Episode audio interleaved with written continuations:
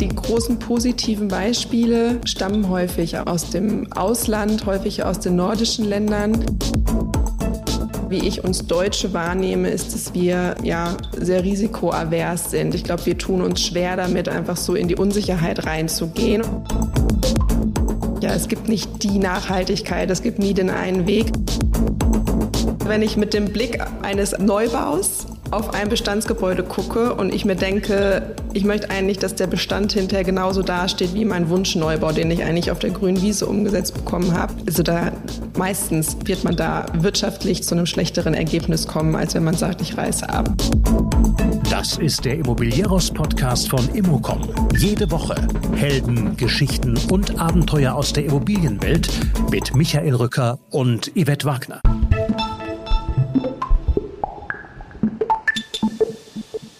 Wir wollen alles in Perfektion geplant und jedes Risiko ausgeschlossen haben. Mareike Haag macht das als wesentliche Gründe aus, warum es in Deutschland nicht so recht klappt mit den hehren Zielen.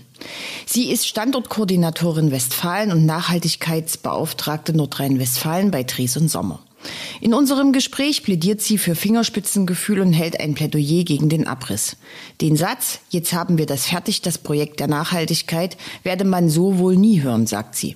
Wir begeben uns in das Spannungsfeld zwischen richtig und falsch, sprechen über Social Impact, Leuchtturmprojekte, also Neubauten, die es zwingend geben muss, und über Cradle to Cradle. Und ich werde in Zukunft Ihre Redewendung machen dürfen ab und an benutzen. Denn nur wer macht, kommt vorwärts. Ein Podcast zum Thema Nachhaltigkeit garniert mit ein bisschen Philosophie, Nordrhein-Westfalen als Blaupause für Transformation und Yoga.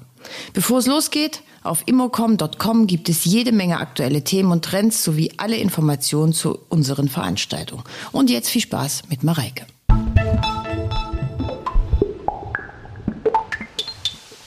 Eine zukunftssichere Energieversorgung ist eine der großen Herausforderungen im Immobiliensektor. Wie sieht eine klimaneutrale Wärmeversorgung aus? Wie mache ich mich unabhängiger von hohen Energiepreisen? Die Gasak Solution Plus realisiert Ihre grüne intelligente Energiezentrale. Egal ob Neubau oder Bestand, großes Quartier oder kleines Mehrfamilienhaus. Wir finden die passende Lösung für Sie und bereiten den Weg in eine fossilfreie grüne Zukunft. Mehr Informationen auf www.gasak-solution.de. Mir gegenüber sitzt Mareike Haag. Schönen guten Tag, liebe Mareike. Hi. So, du hast mir gerade verraten, es ist dein erster Podcast. Ja, ich genau. freue mich, dass ich mit dir diese Premiere Ich freue absolvieren mich auch darf. total. Ähm, du bist, wir haben gerade schon gelacht, Standortkoordinatorin Westfalen und Nachhaltigkeitsbeauftragte bei Dres und Sommer Nordrhein-Westfalen. Ganz genau. Ganz schön viele lange Titel. Du hast also eine Visitenkarte zum Ausklappen. Genau. Die ist DIN A4 Seiten groß. Nein, so schlimm ist es nicht. So, dann wissen auch gleich alle, wenn man deine vielen Titel ähm, jetzt gehört hat, um was es heute geht. Und lass uns einfach einsteigen. Ja. Ich habe mal ähm, bei Google geschaut äh, und zwar habe ich neue Wege eingegeben. Und da kommt als erstes ein Vorschlag ähm, Ayurveda und Yoga. also, äh, Deshalb die allgemeine Frage, warum tun wir uns denn so schwer mit neuen Wegen oder vielleicht auch die Immobilienbranche? Ich glaube ehrlicherweise, das ist gar nicht so, dass wir uns alle schwer tun. Ich glaube einfach, dass wir in einer Zeit leben, wo wir jeden Tag gezwungen sind, immer wieder neue Wege zu gehen, sich ständig neue zu erfinden und jeden Tag ploppen neue Themen und Probleme auf, mit denen man ähm, sich auseinandersetzen muss. Ähm, ich habe eher das Gefühl, die Besinnung zurück ins Einfache, zum Yoga, zur Meditation, Entspannung. Ich habe eher das Gefühl, es ist manchmal so die Flucht vor dem ständigen ähm, Wandel um uns rum. Ich glaube, an und für sich ähm, können viele damit gut umgehen. Ähm, es ist ja, aber wahrscheinlich einfach anstrengend. Machst du selbst Yoga? Ich mache tatsächlich selber Yoga, ja. Ja, dann haben wir es ja. so, seit vielen Jahren sprechen wir über die Notwendigkeit der Digitalisierung Mhm. und keiner sagt mehr, brauchen wir nicht. Da war vom, von Nachhaltigkeit überhaupt noch gar keine. Ja, Rede. das stimmt. Aber digital ist die Branche ja immer noch nicht so richtig, oder?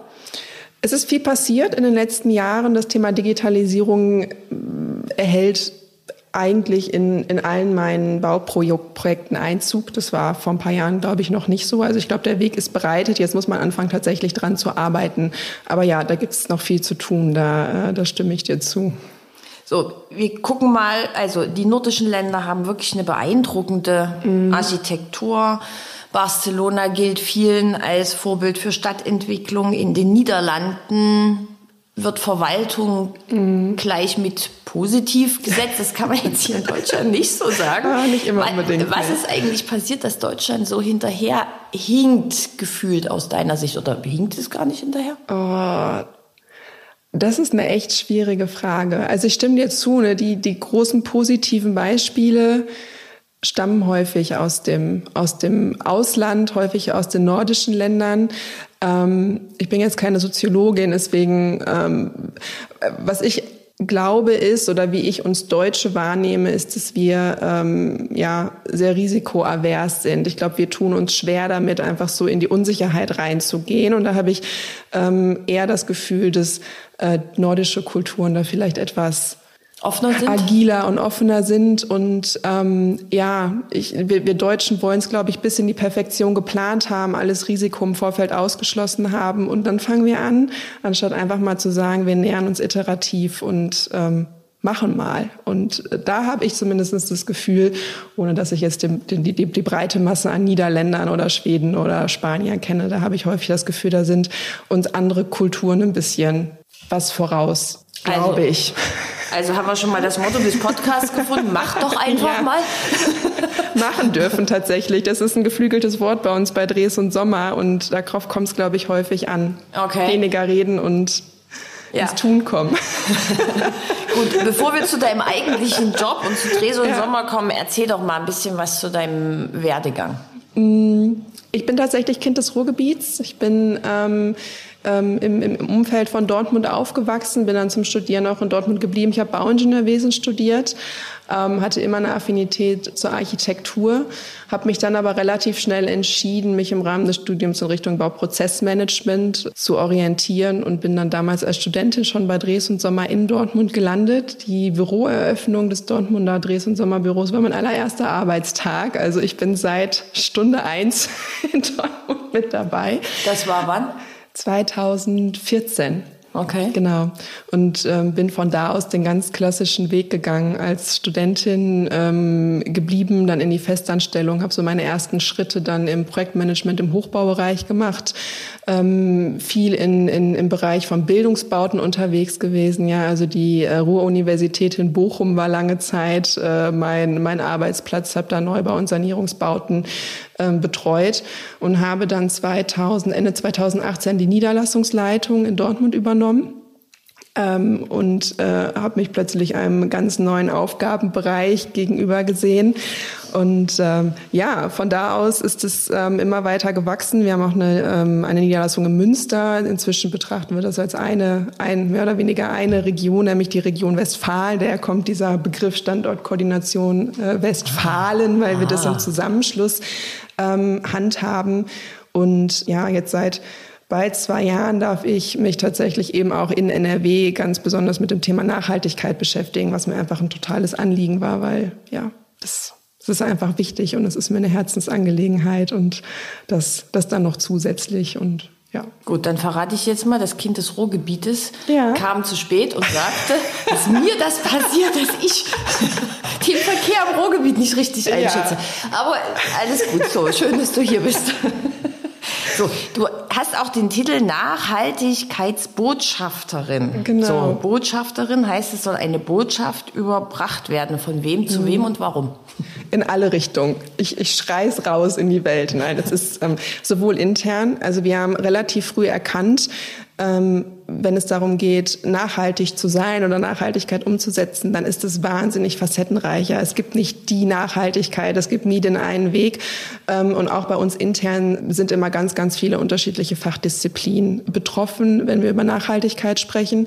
Das heißt, wir hatten bei uns in, intern äh, im Unternehmen das Anliegen zu sagen, es braucht, es braucht Leute, die da die Klammer drum ziehen und sagen, man betrachtet das als Generalist einheitlich und bringt die unterschiedlichen Kollegen und, und Fachbereiche zusammen. Ähm, das ist häufig auch ein Übersetzer, ja, zwischen, häufig auch zwischen Kunden und, und unseren, und unseren Experten. Und natürlich ist es aber auch äh, ganz klar eine Haltung, die wir nach außen vermitteln wollen, ähm, weil wir uns dem Thema schon ganz, ganz lange widmen und inzwischen eigentlich alles, was wir tun, wirklich auch an diesem Thema ausrichten wollen und dann natürlich auch von unseren Kunden das ein bisschen einfordern. Ja, da gehört ja auch Mut zu und wir uns ähm, ja als Projektmanager und Berater auch in eine Position bringen wollen, dass wir unsere Kunden da ein wenig kitzeln und da braucht es natürlich dann auch Leute, die das transportieren. Es ist, ja, es ist ja sehr, sehr theoretisch. Mhm. Nachhaltigkeit. Sag doch mal irgendwie ein schönes Beispiel. Mach mal, mach mal irgendwas Praktisches. Mhm. ähm, hier ganz in der Nähe beispielsweise, was, ähm, was man sich gerade schön angucken kann, ist The Cradle. Ähm, ein Holzhybridbau, ähm, das, der nach Cradle-to-Cradle-Maßstäben gerade gebaut wird. Ähm, da wird ganz, ganz viel von dem umgesetzt, was wir seit Jahren ähm, vorantreiben. Äh, Im Ruhrgebiet selber ist zum Beispiel der RAG-Neubau auf dem Zeche Zollverein. Das war so einer der ersten Hochbauten, wo wir tatsächlich die ersten Schritte mit Cradle-to-Cradle gehen konnten. Ähm, also es gibt ähm, auch hier im näheren Umfeld immer wieder äh, Projekte, wo man dann aber auch merkt, auch wir nähern uns ja der Lösung. Ja? Also man geht geht, kleine Schritte und äh, Rathaus Venlo zum Beispiel ist auch ein sehr, sehr schönes Beispiel, was jetzt auch nicht so weit von hier ist. Also es gibt sie schon. Okay. Jetzt ist das ja wirklich eine sehr diffuse Angelegenheit. Es gibt sehr, sehr viele Zertifikate, mhm. Siegel, ja. Nachhaltigkeitskodex. Ähm, viele Unternehmen müssen oder machen freiwillig einen Nachhaltigkeitsbericht und irgendwie definiert es ja jeder für sich selbst. Klar. Klar. So. Ähm, was ist natürlich dann auch schwierig in der Umsetzung. Definitiv. Macht, hast du einen Vorschlag, wie man es anders machen kann? Ich wünschte, ich wünschte, es wäre so. Ich wünschte, ich hätte die Lösung in der Tasche. Nein, aber da sprichst du echt ein Riesenthema an. Und das ist das Thema Transparenz, Gradlinigkeit. Ja, wir sprachen ja gerade schon über das Thema Unsicherheit. Ähm, das merke ich auch in den Gesprächen mit unseren Kunden. Die wollen nachhaltig sein, aber fragen halt, was ist es denn jetzt? Also wer sagt mir denn, was ich tun muss? Ähm, ich glaube, dass da ähm, beispielsweise die EU-Taxonomie auf alle Fälle schon einer der ersten Schritte in die richtige Richtung ähm, ist. Und da müssen wir jetzt weiter Arbeit reinstecken und ja, gemeinsam Richtlinien und Wege finden. Ähm, ich bin auch der Meinung, die Gesetzgebung muss da an vielen Stellen tatsächlich dann auch einfach mal klare äh, Grenzen und Linien aufzeigen, an denen man sich orientieren kann. Nichtsdestotrotz wird uns das meiner Meinung nach noch viele Jahre begleiten, weil ich denke nicht, dass wir in fünf oder zehn Jahren an den Punkt kommen und dann einer ausruft, jetzt haben wir das fertig, dieses Projekt mit der Nachhaltigkeit, sondern es wird ein Dauerprojekt sein für die nächsten Jahrzehnte, wo wir uns immer wieder die Frage stellen müssen, wo können wir besser werden. Ähm, also ich glaube, so, ich kann diesen Wunsch verstehen nach, ich hätte bitte gerne die Checkliste, die ich abarbeiten kann und dann bin ich damit durch. Aber meinst du nicht, dass das ganz viele daran hindert, überhaupt anzufangen? Also das E bei ESG, das ist ja jetzt schon mhm. mal vielen klar. Das S und das G fallen ja, ja sehr, ja. sehr oft hinten runter. Aber meinst du nicht, dass genau das diese Unsicherheit ausmacht, dass man eigentlich überhaupt nicht weiß, wo fange ich an? Und natürlich, erst recht in den Zeiten, die wir jetzt gerade erleben, Definitiv. was kostet mich das eigentlich? Definitiv, klar. Ja, das ist so.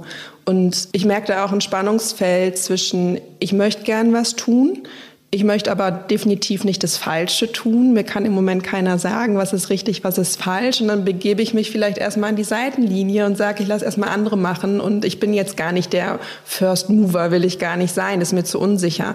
Und ich glaube, das ist ganz verhängnisvoll, ja, weil dann stehen ganz, ganz viele Leute am Seitenrand und äh, warten darauf, dass was, dass was passiert. Ähm, da braucht es definitiv ähm, auch Mut. Es gibt aber auch wirklich viele gute technische Lösungen inzwischen. Das ist gar keine Raketenwissenschaft, auf die man einfach setzen kann, wo man sagen kann, okay, das, da, das setze ich jetzt um. Das ist auf alle Fälle ein Schritt in die richtige Richtung.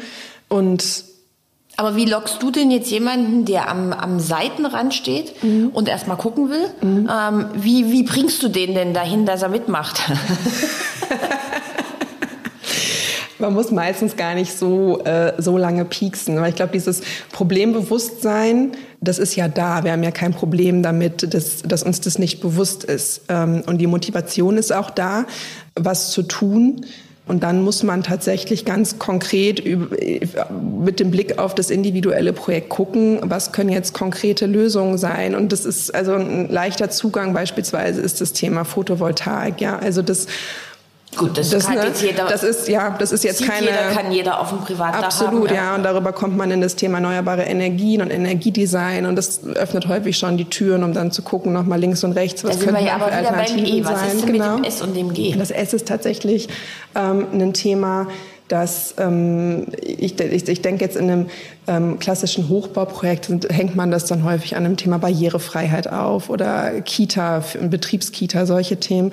Ich finde das, das S, die, die ähm, soziale Verantwortung an der Stelle gerade im Quartierskontext noch viel wesentlicher, weil da sind die Hebel größer. Und da sehe ich die, die Kommunen häufig auch in der Verantwortung zu sagen, sich damit zu beschäftigen, in, in was für einer Stadt wollen wir zukünftig denn tatsächlich leben und was macht ein Quartier aus, dass es lebenswert ist und was gibt das Quartier zurück an die Bewohner und was können die Bewohner zurück ans mhm. Quartier geben und da Strukturen zu schaffen, dass solche sozialen Gefüge in der, in der Stadt auch gut ähm, umsetzbar sind. Das fängt an bei dem Thema soziale Einrichtungen im Quartier über, ähm, über kurze Wege. Ich sagte ja gerade, ich habe mich viel mit, mit, mit Bildungseinrichtungen beschäftigt. Ja, also wie verankert man Bildung beispielsweise im Quartier? Ähm, wie sieht's aus mit der sozialen Durchmischung? Also das sind ganz häufig für mich Themen, die langfristig ausgelegt im Rahmen von einer Quartiers- oder Stadtentwicklung ähm, mitgedacht werden. Aber Nachhaltigkeit betrifft ja eben genau nicht nur das, sondern auch der Projektentwickler eines Gewerbeparks mhm. wo jetzt niemand wohnt, wo wir nicht vom Quartier reden, ähm, oder Logistiker müssen ja trotzdem nachhaltig ähm, sein. Klar. Ja, da wird es dann mit dem S schon, also gut, barrierefrei, okay. Ja.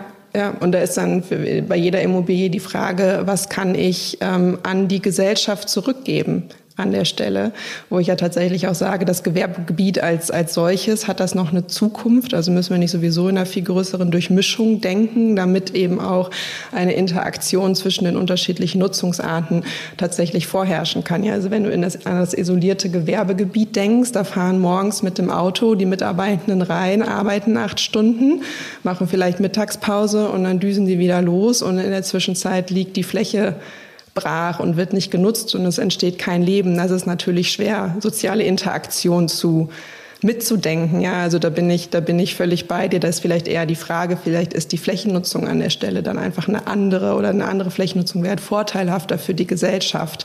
Das sind definitiv Fragestellungen, die äh, man nicht mal eben so auf dem Papier in zehn Minuten skizziert hat, sondern das sind langfristige, langfristige Themen. In der Einzelimmobilie selber, klar, gibt's ähm, gibt's auch Lösungen, die man mitdenken kann. Ja, es gibt ja auch beispielsweise WELL-Zertifizierung inzwischen, dass Arbeitgeber sich darüber Gedanken machen, was muss ich über meine Immobilie bieten, dass sich meine Mitarbeitenden wohlfühlen, ja, dass die auch gesund arbeiten können. Das sind ja auch alles Themen, die darauf einzahlen. Also ich glaube, man muss immer gucken, in welcher Dimension ist man. Man kann das ganz große Fass aufmachen. Das wird man nicht von heute auf morgen lösen. Und es gibt in der Einzelimmobilie aber definitiv auch Stellschrauben, die sind ähm, gut greifbar und auch vielen Bauherren dann ähm, bewusst und, und an den kann man ansetzen. Und ich glaube, da muss jeder so im Rahmen seiner Möglichkeiten gucken, was kann ich beitragen. Dann schauen wir mal jetzt nach Nordrhein-Westfalen. Das ja. ist ja hier sozusagen dein Gebiet und da ja, kennst du ja. dich aus. Ähm, ist es denn auf einer Skala von 1 bis 10, wie nachhaltig ist denn Nordrhein-Westfalen? Oh. Gemeine Frage. Ja, da muss man ja ehrlich sein äh, und transparent sein. Und äh, ich glaube, da ist ähm, jedem Bewohner in Nordrhein-Westfalen auch bewusst, dass wir eine ganze Menge zu tun haben. Ne? Also alleine über die Bevölkerungsdichte, die wir hier haben in, in, in NRW, passiert ja ganz viel. Das, das macht sie ja auch so spannend. Also ich lebe wahnsinnig gerne hier, weil ähm, ganz viele unterschiedliche ja, Themen gleichzeitig an einem Ort zu passieren scheinen. Aber das geht natürlich auch einher mit ähm, gewissen Emissionen und Ressourcenverbräuchen und äh, ja.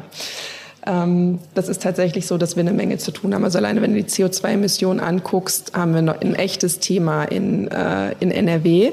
Heißt aber auch, ja, ich sage ja dann immer, wo viel verbraucht wird, kann man auch ganz viel einsparen. Ich glaube, wir sind eigentlich die, ähm, die Blaupause, also als Region, um tatsächlich sagen zu können, wenn, wenn wir jetzt mutig vorangehen und sagen, wir transformieren diese Region, und das ist wieder leichter gesagt als getan, dann kann hier ganz, ganz viel verändert werden und dann hat das auch eine Strahlkraft.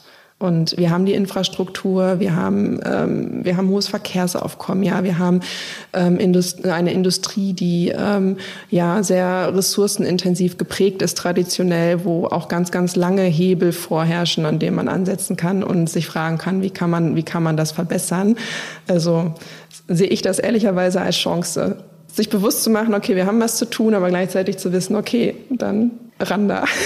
Ja, also hier früh mit dem Auto zu fahren ist jetzt nicht so das ja, größte ja, Vergnügen. Ja, Man fährt von einer Baustelle in die nächste, von einem Stau in den nächsten. Also mm, schon ein bisschen schwierig mhm. hier, obwohl es ja sehr, sehr schöne Einzelprojekte mhm. überall gibt. Und die Begeisterung ist ja auch von den Menschen, die hier leben, riesengroß. Mhm.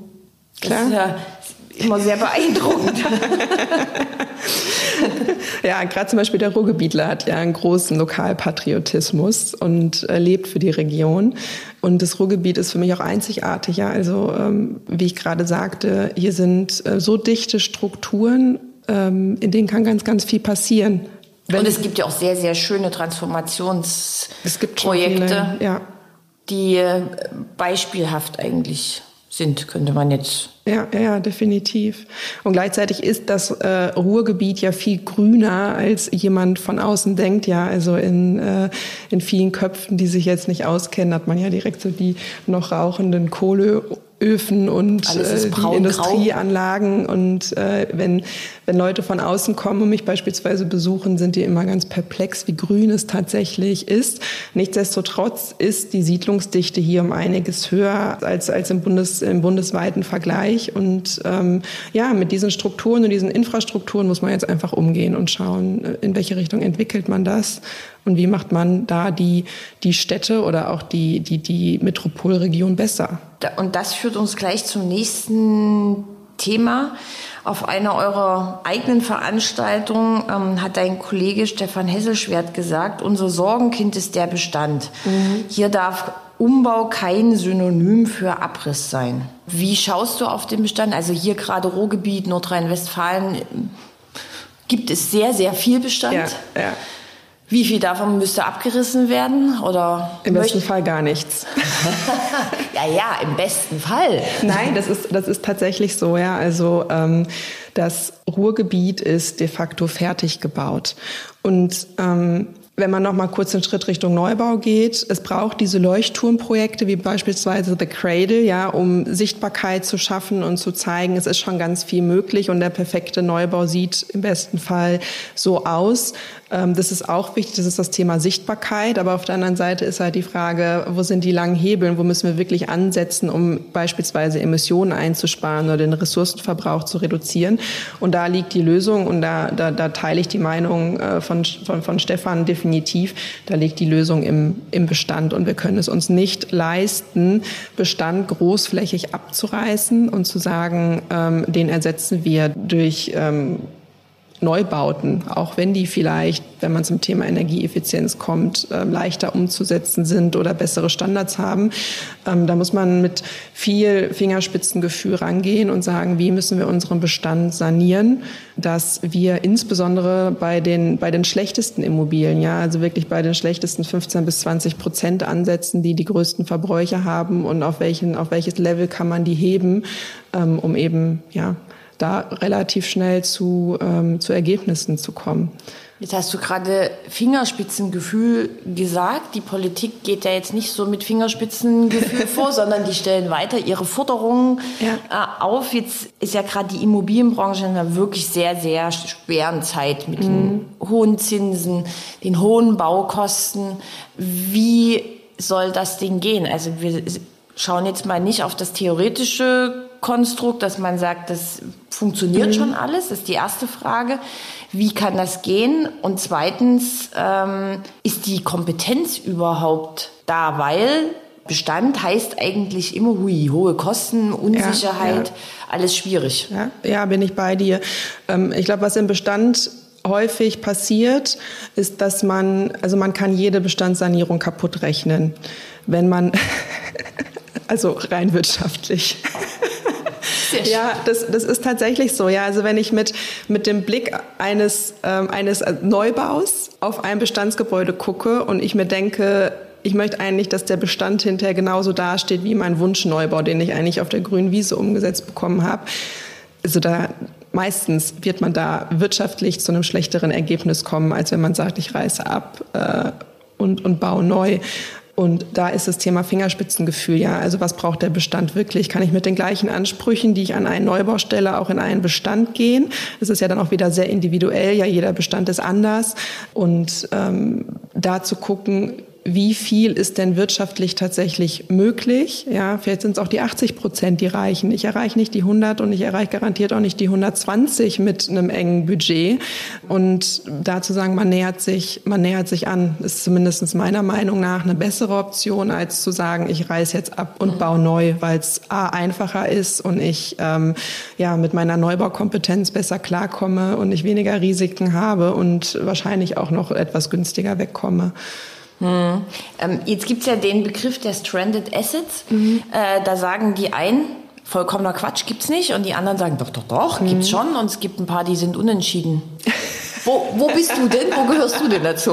In welche Gruppe? Ah, schwieriges, schwierige Frage. Ja, ähm, grundsätzlich. Das ist, glaube ich, auch ein Definitionsproblem. Ja, ne? ja, klar. Und es ist. Ähm, ich meine, die Diskussion als solche finde ich richtig und wichtig, weil ja, also ich kann mich hier hinsetzen und so viel über Nachhaltigkeit sprechen und an, an moralischen Anspruch appellieren, wie ich möchte. Natürlich sagen dann alle, irgendwann kommt die Frage, wie soll man sich das leisten, wer soll das finanzieren, ähm, wo kommt das Geld her?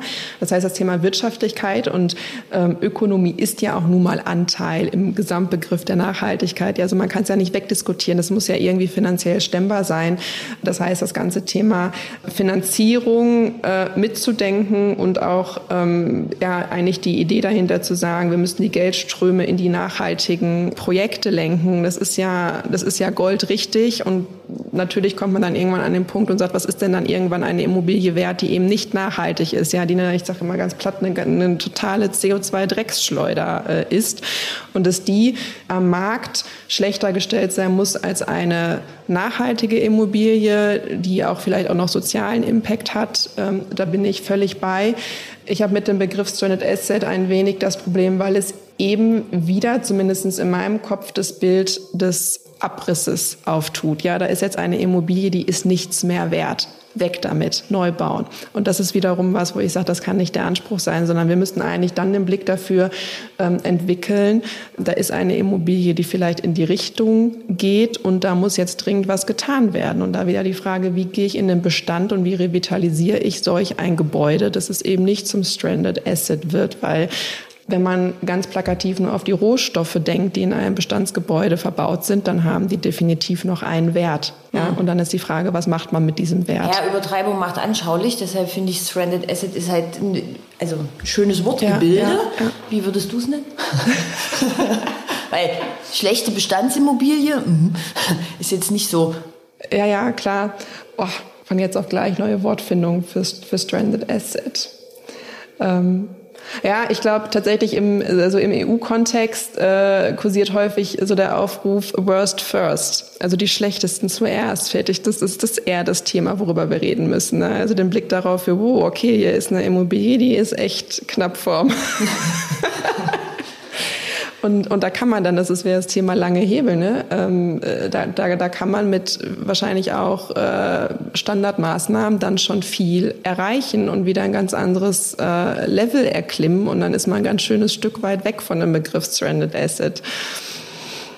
Mareike Haag, vielen Dank für gerne, das gerne. wirklich sehr schöne Gespräch und deine Premiere. Ja, herzlichen Dank dir auch. Podcast und äh, wir bleiben weiter in, zu diesen und bestimmt auch anderen Themen zum Ruhrgebiet, zu Nordrhein-Westfalen allgemein im Gespräch. Vielen ich Dank, Mareike. Drauf. Danke dir.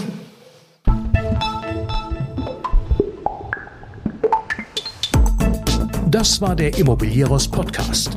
Alle Folgen finden Sie unter www.immobilieros.de und überall dort, wo man Podcasts hören kann. Aktuelle News aus der Immobilienbranche gibt es unter www.immocom.com.